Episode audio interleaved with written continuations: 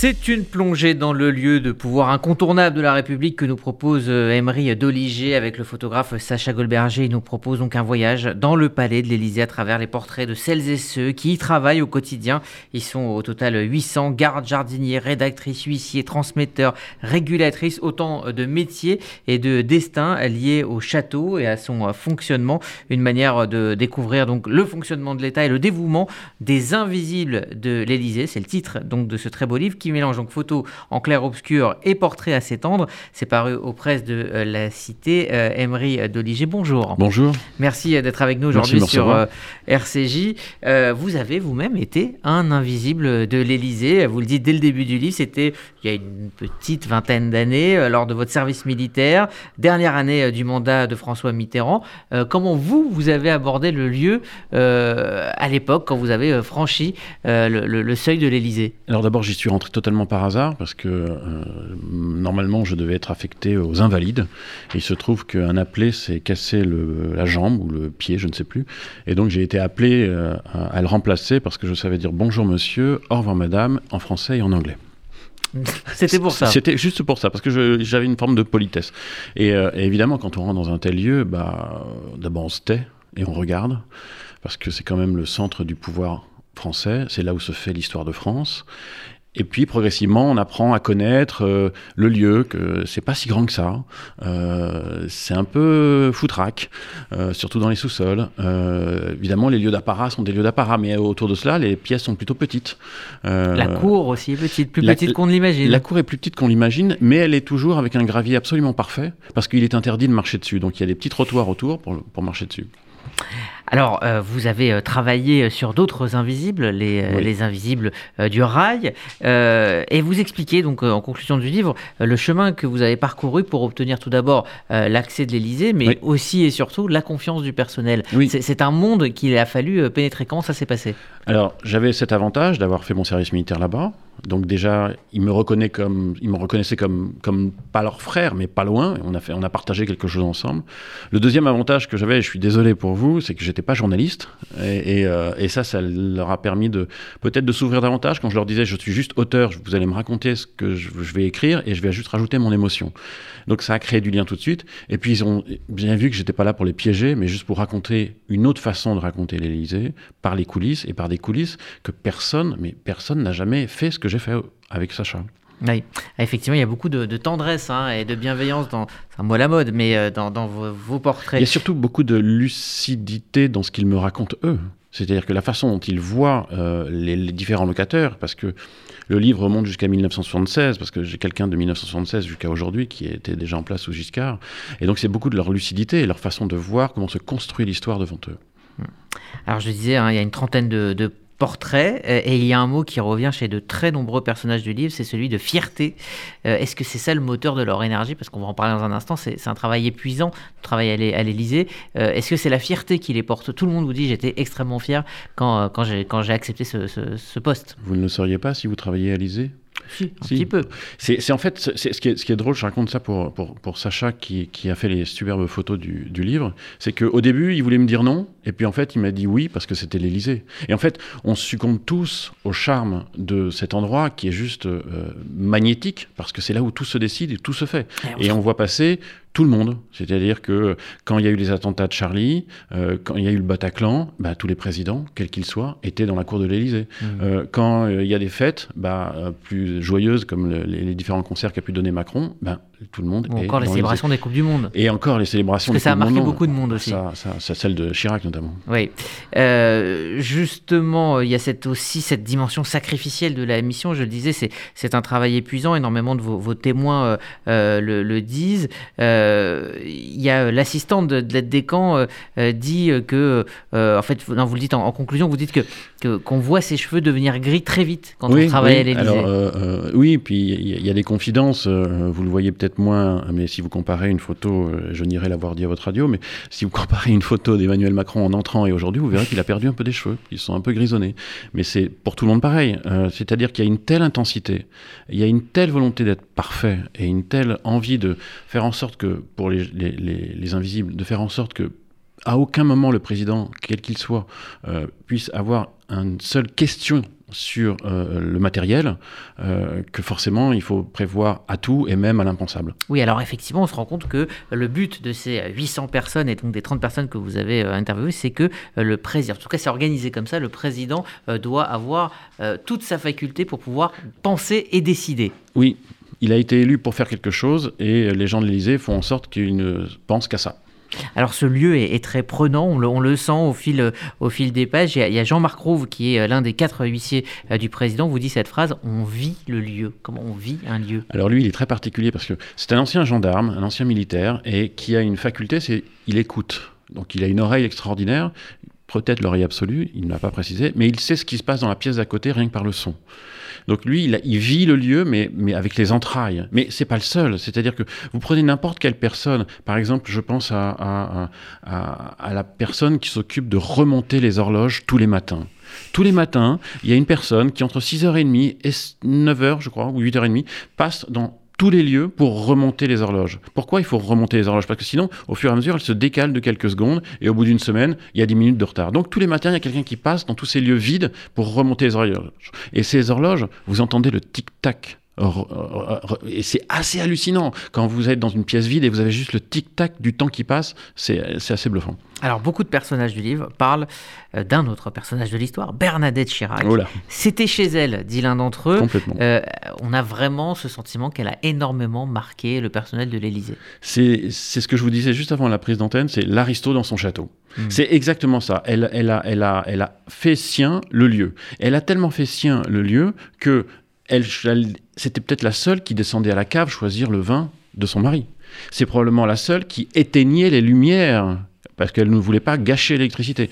Et il y a eu une espèce d'affection qui, qui, a été, qui a été directement vers elle de la part de l'ensemble des gens de l'Élysée parce que elle les considérait, elle les regardait, elle travaillait avec eux et elle faisait des choses assez extraordinaires, euh, comme des, des, galas, comme des, euh, elle voulait que ça dîners. Pète. Et elle voulait que ça pète, ça c'était en Angleterre. Son, expression. Hein. Euh, elle voulait que tout soit parfait. Hmm. Euh, alors il y a aussi, euh, on, on, découvre, on a l'impression que ce sont des postes très figés dans le temps, mais il y a aussi des postes qui se créent, comme celui de directeur artistique de l'Élysée. Oui, ça c'est tout nouveau. Ça n'existait pas avant Macron, et euh, d'où l'impact de l'évolution de la communication. En fait, il faudrait Qu'est-ce que ça fait un directeur artistique de l'Élysée Ça réfléchit à des événements. Par exemple, le, le Choose for Friends, qui est un appel à l'ensemble des investisseurs à l'étranger et de venir en France, eh ben c'est une c'est un événement qu'a créé l'Élysée euh, pour justement faire en sorte que de dire que la France est euh, l'endroit où il faut investir et ça marche puisqu'aujourd'hui la France est le premier endroit où on investit dans le monde. Alors on se rend compte aussi que l'Élysée euh, évolue avec le temps, notamment en termes d'inclusion. Il y a Patrick Brassard qui dit tonton nous apprend qu'il y a une vingtaine de, personnes en situation de handicap à l'Élysée et que ça ça a été imposé par par le, le couple Macron. il y a cette, cette évolution permanente aussi à l'Élysée par rapport au, président? Oui, alors. C'est pas figé. Non, et Patrick Brassard l'a fait parce que lui-même a une fille handicapée. Il avait essayé avec les présidents précédents et ça n'avait jamais marché. Et en fait, il a utilisé d'un subterfuge ça me prend deux secondes de le ah raconter. Euh, dans, à l'Élysée, vous avez des verres, des verres à vin, des verres à champagne, etc., Et puis il y a un verre qui manquait, qui était le verre à dégustation. Le verre à dégustation, c'était un tout petit verre dans lequel vous mettez un petit peu de goutte pour goûter juste, c'est de la dégustation. Et, euh, et, il se trouvait que euh, la maison qui officie en général à l'Élysée n'avait pas ce genre de verre-là. Donc il est allé chez Métro. Oui, oui, vous m'entendez bien. Il est allé chez Métro. Il en a acheté une dizaine. Il est allé dans l'ESAT, c'est-à-dire le lieu où sa fille est, pour les, qui est handicapée, pour pouvoir faire euh, euh, graver RF comme République française sur le verre. Il est allé le proposer à Emmanuel Macron, qui est très soucieux de son art de la table, et il l'a posé juste devant lui sans lui raconter l'histoire, en lui disant voilà, on a besoin de verre de dégustation, que vous pensez, qu'est-ce que vous pensez, monsieur le président, de ce verre-là? Il l'a pris, il l'a regardé, il a dit banco, on prend. Et après, il lui a raconté l'histoire.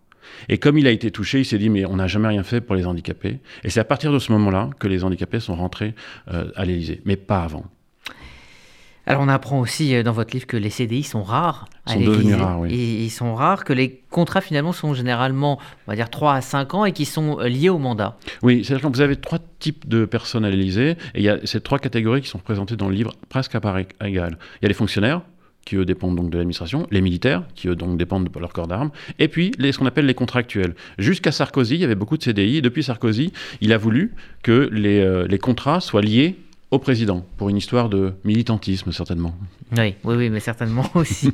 Euh, il y a un portrait qui est, particulièrement intéressant, c'est celui de euh, Christine La Hollande. Ah. Euh, c'est celle qui répond au courrier qui arrive à la présidence. Elle sent le, pouls du, du, pays au quotidien et elle dit que la présidence Sarkozy a marqué une vraie fracture dans la manière dont on s'adresse au président, c'est-à-dire qu'il y a beaucoup moins de respect aujourd'hui et que c'est la communication de Nicolas Sarkozy qui a entraîné ce changement de ton. Bah, à partir du moment où vous, êtes, vous avez une communication communication de copain à copain et pas d'institutionnel à, à, citoyen, forcément, la relation à l'autre change. Si, si, je commence à vous vous voyez, à vous appeler monsieur, évidemment, il y a de la respect. Si subitement je me dis Rudy, est-ce que tu C'est une autre forme de communication. Et bien là, c'est exactement pareil. Et ce qui est très drôle avec Christine La Hollande, d'abord le nom, La Hollande, ça vous rappelle un président. Quand on sait que c'est, elle a été la, première secrétaire de Bernadette Chirac et qu'elle est fan de Bernadette Chirac, ça raconte encore une autre histoire. Et quand vous la verrez dans le livre, la tête qu'elle a, le look qu'elle a. Je vous révèle pas le truc, mais franchement, vous allez voir encore une autre première dame. Et donc, allez, allez la lire, parce qu'elle est, elle, est touchante, et évidemment, elle, elle a le vrai pouls des Français, puisque tous les jours, elle reçoit entre 800 et 1000 lettres, avant c'était du papier, maintenant c'est du email, par jour des Français. Donc elle sait exactement ce qu'ils pensent, mieux que tous les sondages. Typiquement, pendant le confinement, les lettres étaient que positives. Tenez bon, monsieur le président, tenez bon, monsieur le président, on va s'en sortir. Depuis, un peu moins. Mais pendant le confinement, il y avait, il y avait beaucoup de soutien. Et avant les Gilets jaunes, ça devait être compliqué aussi. C'était compliqué. Oui. Euh, alors, euh, il y a euh, effectivement plusieurs présidents qui sont évoqués par le personnel de l'Élysée. on a l'impression finalement que le président Mitterrand est assez absent, mais bon, c'est aussi parce qu'il y a moins d'anciens. Bien sûr. mais quel est, quel est, le président qui vous a paru le, plus marquant pour le personnel de, de l'Élysée? Le, le président avec lequel il y a eu un lien assez fort ah, le plus fort C'est compliqué votre question parce que euh, euh, avec, avec Nicolas Sarkozy, il y a eu un lien fort. Euh, avec Jacques Chirac, il n'y avait pas de lien fort avec lui, mais avec sa femme. Donc par transitivité, on peut dire qu'il y avait un lien fort. Euh, Hollande, euh, ils m'ont tous raconté qu'ils le faisaient plutôt, ils les faisaient plutôt tous marrer, parce à défaut ou par qualité, je ne sais pas, ça j'ai pas eu l'information. Il y a une proximité avec les Macron, mais ça va très très vite avec les Macron, donc il faut vraiment très suivre ce qu'ils font. votre question est impossible parce que il y a une couleur politique forcément dans ce que je vais vous raconter, et en fait, aucun d'entre eux n'est véritablement allé jusqu'à ce point-là pour dire que. Mais chacun, on, on raconté des petites anecdotes. Euh, il y en a plein dans le livre, euh, qui montrent qu'ils ont quelques petites préférences. Euh, c'est vrai que les plus anciens sont très chiraciens, alors que les plus nouveaux sont plus macroniens. Ah, et vous dites qu'il n'y a pas de grève à l'Élysée, que tout le monde est tellement heureux d'être là, même si les journées sont extrêmement difficiles et que c'est éreintant. Le, service de l'État dépasse tout. Il n'y a jamais eu de, de révolte ou de... Bon, de mauvaise ambiance à l'Élysée au niveau en tout cas du, ah si, personnel on qui. On s'engueule comme partout, on s'engueule comme partout, mais on s'engueule poliment. C'est étonnant, on s'engueule poliment. On épouse le lieu, quoi. On épouse complètement le lieu. Euh, vous parlez en conclusion des trois costumes du président. Je trouvais ça assez intéressant. Est-ce que vous pouvez nous en parler? Alors, les trois costumes du président sont les suivants. Il y a un costume monarchique, donc ça, évidemment, j'ai pas besoin de nous faire un dessin. Le, costume sacrificiel, c'est-à-dire que je me tue à la tâche pour vous. Et le costume empathique, c'est-à-dire j'ai une proximité avec vous, euh, on est copains, on se parle, euh, racontez-moi votre vie, je vais vous raconter la mienne, on se regarde dans les yeux. Et ce sont les trois costumes qu'un président de la République revêt. Euh, et la question est de savoir, est-ce que les présidents, depuis, depuis Giscard, parce que ça remonte à Giscard, l'ont revêtu ou pas? La réponse est non. Aucun des trois n'a été un jour revêtu par l'ensemble euh, des, euh, euh, des présidents. Mais en revanche, un ou deux. Et on s'est rendu compte que ceux qui en avaient revêtu deux avaient une plus grande espérance de vie au poste en question que les autres. Je vous fais pas de dessin, débrouillez-vous avec ça. Alors il y a ces photos magnifiques hein, de Sacha Goldberger, clair-obscur, donc en noir et blanc. Il y a dans les photos la même chose qu'on retrouve dans le texte, c'est-à-dire de la pudeur. Oui comment euh, voilà, réussir à, percer l'humanité derrière la, fonction de, chacun et de chacune? Bah, C'est tout le travail de, Sacha en, photo, parce que, euh, euh, et ça il l'a compris très vite, qu'on ne pouvait pas mettre énormément de lumière et éclairer très fort ces gens-là, parce qu'ils n'en ont pas envie, que déjà le fait qu'ils soient pris en photo était déjà quelque chose qui leur demandait. Alors certaines photos sont plus obscures que, claires, parce qu'il y a une volonté de pas trop se montrer. Il y en a même deux qui sont de dos, parce que là c'est des, des problématiques de mhm. sécurité. Mais euh, Sacha a, respecté cette, cette, demande de leur part et a fait des rencontres extraordinaires. Il l'a écrit dans le livre et, euh, et merci à lui. Et, et, de mon côté, à la plume, donc on était en amont des photos, euh, c'est compliqué de trahir des secrets d'État c'est compliqué de raconter des choses qu'on n'a pas le droit de raconter. Et pourtant, ils ont été très généreux, ils ont raconté beaucoup de choses. Alors évidemment, euh, vous n'aurez pas de montant financier, évidemment, euh, vous n'aurez pas de dimension sécuritaire, parce que ce sont des données protégées, mais tout le reste. Qui mange quoi, comment, pour combien qui aime tel jardin et pourquoi, qui a rencontré telle personne dans tel endroit, qui ceci, qui, qui tient les téléphones du président de la République? La réponse est dans le livre. Quelle est la première dame la plus aimée et la plus détestée? Les réponses sont dans le livre, etc. etc. Euh, c'est des voyages euh, assez étonnants dans un endroit où, que, en général, on ne fréquente pas. Et là, ils m'ont ouvert la porte et c'était un vrai bonheur.